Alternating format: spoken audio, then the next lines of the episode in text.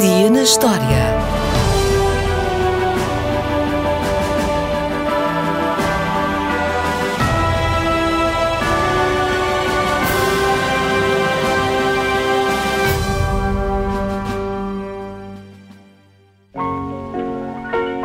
Hoje temos tudo o que quisermos na palma da mão. Informação, entretenimento, redes sociais, enfim, temos tudo ou quase tudo. Mas há menos de 100 anos, o mundo era muito diferente.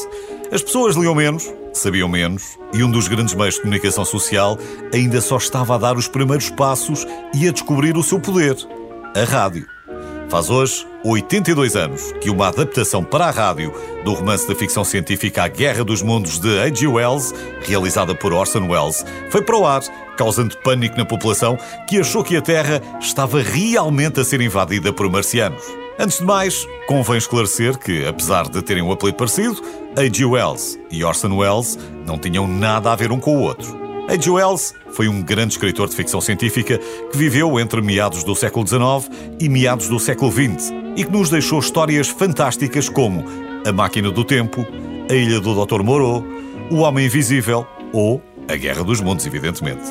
Já Orson Welles foi um ator, realizador, encenador, escritor, produtor e foi considerado um dos artistas mais versáteis do século XX no teatro, na rádio e no cinema.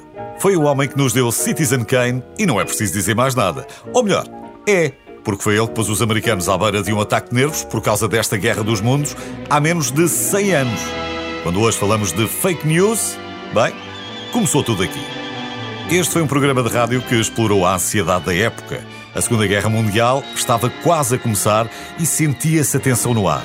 A Alemanha já tinha reivindicado territórios da Checoslováquia, o Japão já saqueava a China e a Itália já tinha invadido a Etiópia. Os jornais eram o principal meio de comunicação social, mas a rádio era o novo concorrente. Um concorrente de peso. Nessa altura, já havia duas vezes mais rádios nos lares americanos do que telefones. Resumindo, valia tudo, ou quase tudo, para conquistar audiências. As radionovelas já começavam a ter sucesso, principalmente aquelas que deixavam o ouvinte em suspense. E Orson Welles resolveu dar um passo em frente e fazer o programa mais assustador e realista de sempre. A verdade é que conseguiu. Aliás, se a ideia era assustar, ele teve muito mais sucesso do que alguma vez pensou. O programa começou com música e um anúncio de que iriam adaptar a Guerra dos Mundos. O problema é que muita gente não começou a ouvir logo no início e não ouviu este anúncio. Durante os 20 minutos seguintes, a emissão de uma típica noite de rádio foi sendo interrompida aqui e ali por algumas notícias.